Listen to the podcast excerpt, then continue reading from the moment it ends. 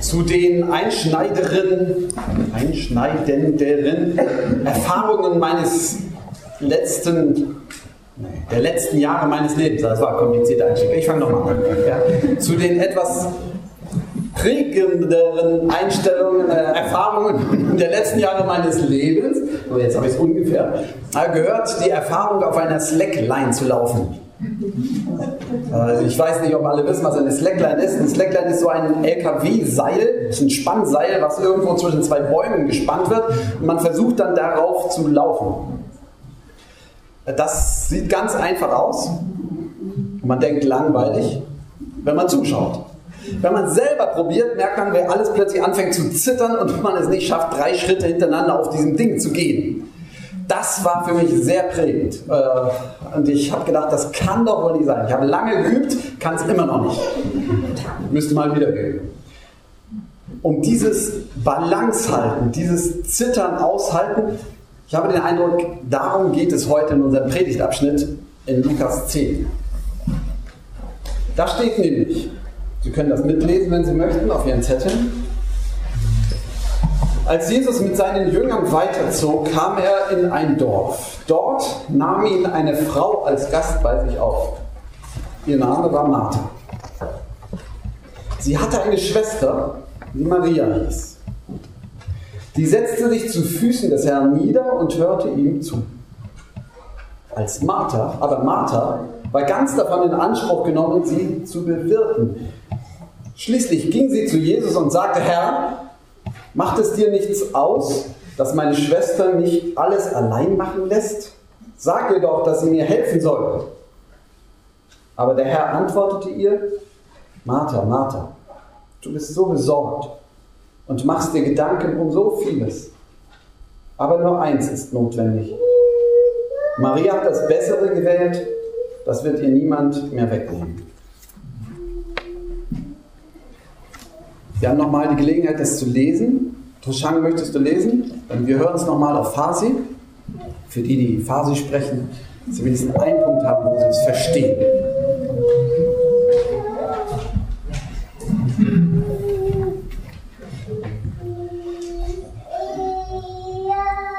لوقا فصل در در منزل مرتاب مریم در جریان سفر آنها عیسی به دهکده آمد و در آنجا زنی به نام مرتا او را در خانه خود پذیرفت. آن زن خواهری داشت به نام مریم که پیش پاهای عیسی خداوند نشست و به تعالیم او گوش می‌داد. در این هنگام مرتا به علت کارهای زیادی که داشت نگران و دلواپس بود. پس نزد عیسی آمد و عرض کرد خداوندا هیچ در فکر این نیستی که خواهر من مرا رها کرده است. تنها پذیرایی می‌کنید آخر به او بفرما بیاید به من کمک کند. اما عیسی خداوند جواب داد ای مرتا ای مرتا تو برای چیزهای بسیاری در واپس هستی اما فقط یک چیز لازم است آنچه مریم اختیار کرده است از همه مهمتر است و او و از او گرفته نخواهد شد Vielen Dank. Ich habe den Eindruck, wenn wir heute diesen Abschnitt lesen, dann hören wir das ganz oft mit dem Ohr, was auch Artikel oder Beiträge zum Thema Life Balance, also ausbalanciertes Leben, zur Kenntnis nimmt. Hier geht es doch um einen vernünftigen Ausgleich oder eine vernünftige Balance zwischen Arbeiten und Ruhen, zwischen Dienen und Zuhören. Wir bleiben ein bisschen auf dieser Spur arbeiten und dienen. Und ich habe den zweiten Eindruck, dass wir heute immer mehr digital denken. Ganz oft heißt es, meine Akkus sind leer. Ja, es gibt dann voll und es gibt leer. Natürlich ist nicht ganz digital, aber ja, man kann das schon verstehen. Entweder sind wir voll und leer. Und wir tun dann so, als wenn wir in unserem Leben, so sind wie so ein Akku. Wir arbeiten, arbeiten, arbeiten, arbeiten, arbeiten, arbeiten, leer auftanken. Steckdose voll. Und dann geht es wieder arbeiten, arbeiten, arbeiten. Ja? Und das verbringen wir dann oft auch noch in Verbindung mit dem Sonntag als Ruhetag. Woche über arbeiten, arbeiten, arbeiten. Sonntag auftanken. Ich glaube, das ist ein Irrtum. Wir sind gar keine Akkus. Also wer das gedacht hat, wir sind gar keine Akkus. Und das funktioniert auch nicht so, dass wir einfach mal uns an die Steckdose stecken und sind wieder voll. Und schon gar nicht, Dadurch, dass wir einfach nichts mehr tun. Denn das steckt ja drin. Einmal arbeite ich, dann tue ich nichts mehr, tanke auf, wie mein, wie mein Handy jede Nacht, und dann bin ich wieder voll. Wenn wir das biblisch sehen, ist die Idee des Ruhetags ja eine urbiblische Idee, dass wir ruhen. Und Ruhe ist an sich natürlich wichtig. Und Gott hat die Welt geschaffen, indem er Tag und Nacht gemacht hat. Also Zeit zum Arbeiten und Zeit zum Ruhen. Das ist richtig. Aber der siebte Tag, den Gott geschaffen hat, der ist noch mehr als nur einfach nichts tun. Der ist ein Tag, um uns klarzumachen, dass wir Geschöpfe sind. In der Erinnerung an unseren Schöpfer passiert Regeneration. Wo ich aufhöre und mich zwinge aufzuhören zu denken, es hängt alles an meiner Arbeitskraft. Erst da, wenn ich Gott ins Spiel lasse, kann meine Seele wieder auftanken. Das ist biblisches Verständnis vom Ruhen. Ich glaube also, dass unser Ruhetag eigentlich nur in der Erinnerung an Gott sozusagen seine wirkliche Dynamik entfaltet. Und wenn ich mir das klar mache, dann frage ich mich, ob das wirklich das Hauptthema unseres Abschnittes ist. Dieser Ausgleich zwischen Ruhen und Arbeiten, zwischen Maria und Martha. Vielleicht steckt ja hier ein, noch ein ganz anderes Thema drin. Rollen. Das Rollenverständnis. In welchen Rollen bewegen wir uns eigentlich? Und wenn ich das mal anlege an unseren Abschnitt, dann fällt mir auf, dass dort so einfach steht, dort nahm ihn eine Frau als Gast bei sich auf. Durfte sie das eigentlich damals? Ich habe es nicht rausgekriegt, was die Gesellschaft damals dazu gesagt hat. Waren nicht immer die Männer die Einladenden? Ich glaube, das ist die einzige Stelle, wo steht, eine Frau nahm ihn auf. Martha. Martha bricht einfach ihre Rolle auf. Sie geht und lädt Jesus ein. Ist mir doch egal, was die Leute denken. Ich will diesen Jesus in meinem Haus haben. Egal, was die anderen sagen. Sie sprengt ihre Rolle und geht hin. Durfte sie das? Ja. Jesus nimmt die Einladung an. Die erste Rollenüberschreitung. Und dann hat sie eine Schwester. Und sie sind zu Hause und Martha hat Jesus eingeladen, damit er bei ihr zu Gast ist, weil sie wollte etwas von Jesus. Sie wollte, dass sie ihn hat, wenn er über Gottes Reich redet. Das wollte sie bei sich in ihren vier Wänden hören. Und dann diese Schwester Maria. Die freut sich.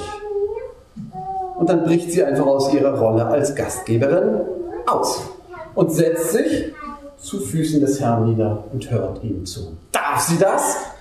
Martha bringt es auf den Punkt. Darf sie das? Ja, sagt Jesus. Das darf sie. Vielleicht ist das vielmehr noch das Thema dieses Abschnittes. In welchen Rollen bewegen wir uns eigentlich?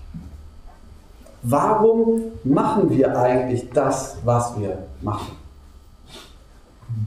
Warum sind wir Einladende? Okay, die Zeiten haben sich geändert. Wir laden Jesus ja nicht mehr so ein. Ich, ich vermute, das war Marthas Chance. Vielleicht wird es nie wieder die Gelegenheit geben, diesen Mann namens Jesus aus Nazareth einzuladen in ihr Haus. Das war die Gelegenheit. Heute ist es so, wir sagen, ja, das ist, Jesus ist immer da. Ja, die Zeiten haben sich geändert. Und trotzdem bleibt für uns als Kirche die Frage, warum machen wir eigentlich das, was wir tun? Wir laden Jesus nicht mehr in unsere Häuser ein. Also, doch, machen wir vielleicht auch. Aber wenn wir als Gemeinde zusammen sind, haben wir beschlossen, wir bauen ein Haus, eine Kirche. Die braucht Jesus nicht. Also in der Familie hat jetzt wahrscheinlich wieder viele Diskussionen auszustehen, aber ich glaube, Jesus braucht keine Kirchen. Also das ist Sprengstoff, ich weiß das, aber ich glaube wirklich, Jesus braucht keine Kirchen. Die ersten Versammlungsorte der ersten Christen, die waren auch keine Kirchen. Die waren entweder unter freiem Himmel oder in Versammlungshäusern, in Synagogen damals. Und die Basilika, die für uns sofort gleich Kirchenbau steht, war ursprünglich ein großes Versammlungshaus. Wir brauchen einen Raum, wo wir zusammenkommen. Das ist richtig. Also, wir haben Kirchen gebaut und das ist gut. Und ich liebe unsere Kirche und das ist sehr schön. Wir brauchen die aber eigentlich bloß, damit wir Platz haben, damit Leute zusammenkommen können und Jesus als der Gastgeber reden kann. Im Grunde tun wir das, was Maria macht. Aber wir machen es nicht um der Dinge selbst willen. Warum tun wir, was wir machen, so wie Martha erinnert wird durch Maria? Du hast ihn doch eingeladen, damit wir hören, was er zu sagen hat. Nun setz dich doch hin, könnte man auch so verstehen, ihre demonstrative Nichtbeteiligung am Haushalt. So müssen auch wir uns erinnern lassen, warum haben wir unsere schöne Kirche? Damit Jesus zu Wort kommt. Warum bringen wir den Müll raus in die Tonne? Damit Menschen zusammenkommen können und Jesus hören können. Warum wird das Parkett abgeschliffen alle 20 Jahre? Damit Leute zusammenkommen und sich wohlfühlen, wenn sie Jesus hören. Warum? Warum beschäftigen wir uns mit den Finanzen? Damit wir Jesus hören können. Warum tun wir das? Nicht um etwas zu erhalten, um einen Status festzustellen, sondern das Ziel ist, wir laden Jesus ein. Warum feiern wir Gottesdienst, machen Predigten, bereiten Musik vor?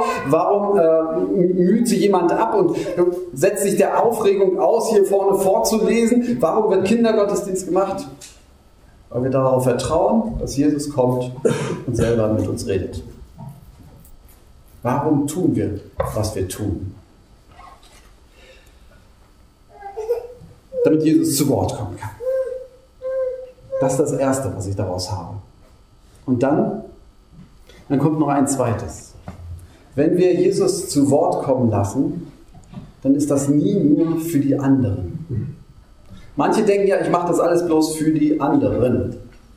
Also, hier Gottesdienst ist nur für die anderen. Ich sage es nur für sie. Kindergottesdienst mache ich ja nur für die Kinder. Oh, was bin ich ein Held. Ähm, Musik natürlich auch mache das alles durch. Ich gebe mich ein. Ja? Oder im Sommer machen wir eine Kompasswoche oder unsere Glück im Topf-Woche. Was strengen wir uns da an? Das ist alles nur für die anderen. Das ist alles nichts für mich. Und manche lehnen zum Beispiel die, ich bin jetzt ein bisschen direkt, die Mitarbeit im Kindergottesdienst ab, weil sie sagen, nee, ich brauche auch was für mich. Das will ich sogar gar nicht in Frage stellen, dass das dran sein kann. Aber ich glaube, eins ist verdreht. Das ist gedacht, so wie Martha gedacht hat. Ich lade Jesus ein und dann arbeite ich für ihn, damit die anderen noch ein gutes Gefühl haben. Und irgendwann ärgere ich mich so sehr über die anderen, dass sie nicht mitarbeiten, dass ich ihnen das mal sage. Jesus, mach doch mal was. Und Maria hat es besser verstanden.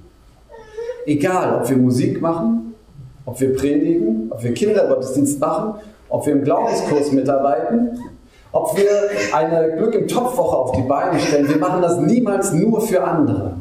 Wir schaffen Räume, in denen Jesus zu Wort kommen kann. Und ehrlich gesagt kann das genauso im Kindergottesdienst passieren wie hier. Auch wenn ich Kindergottesdienst mache, mache ich nicht nur etwas Jesus für andere, aber nicht für mich. Nein, wir laden ihn selber ein, dass er mit Kindern ins Gespräch kommt. Und ich, selbst als der Leitende, kann davon etwas haben und auftanken.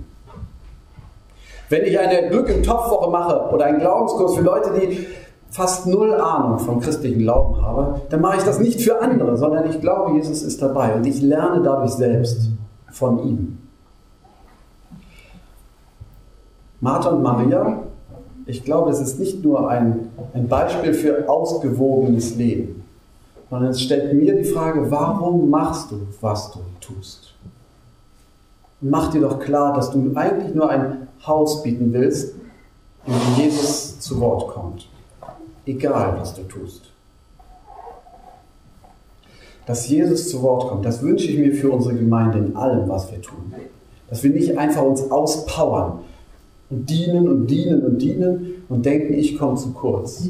Dann ist es in Ordnung, wenn wir nur den Raum geschaffen haben. Jesus braucht nicht viel. Der letzte Satz, der hier steht, aber nur eins ist notwendig. Maria hat das Bessere gewählt. Das ist in den alten Handschriften, gibt es ja verschiedene Übersetzungen. Ich glaube, die New English Version hat eine andere Übersetzung noch. Die sagt, nur wenig ist Not, eigentlich nur eins. Und ich glaube, Jesus wollte sagen, ich brauche nicht viel. Du hast mir das Haus geboten. Du hast die Leute eingeladen. Du hast uns sogar Wasser hingestellt zum Trinken. Setz dich hin, mehr ist nicht Not. Wir brauchen keine vergoldeten Glocken. Vielleicht nicht mal Glocken selbst. Ich will mich nicht streiten. ja.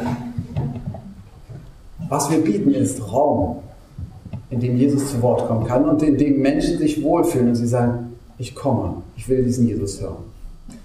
Das lasst uns im Blick behalten. Der Friede Gottes, der höher ist als all unsere Vernunft, der bewahre unsere Herzen und Sinne in Christus Jesus, unser Herrn. Amen. Amen.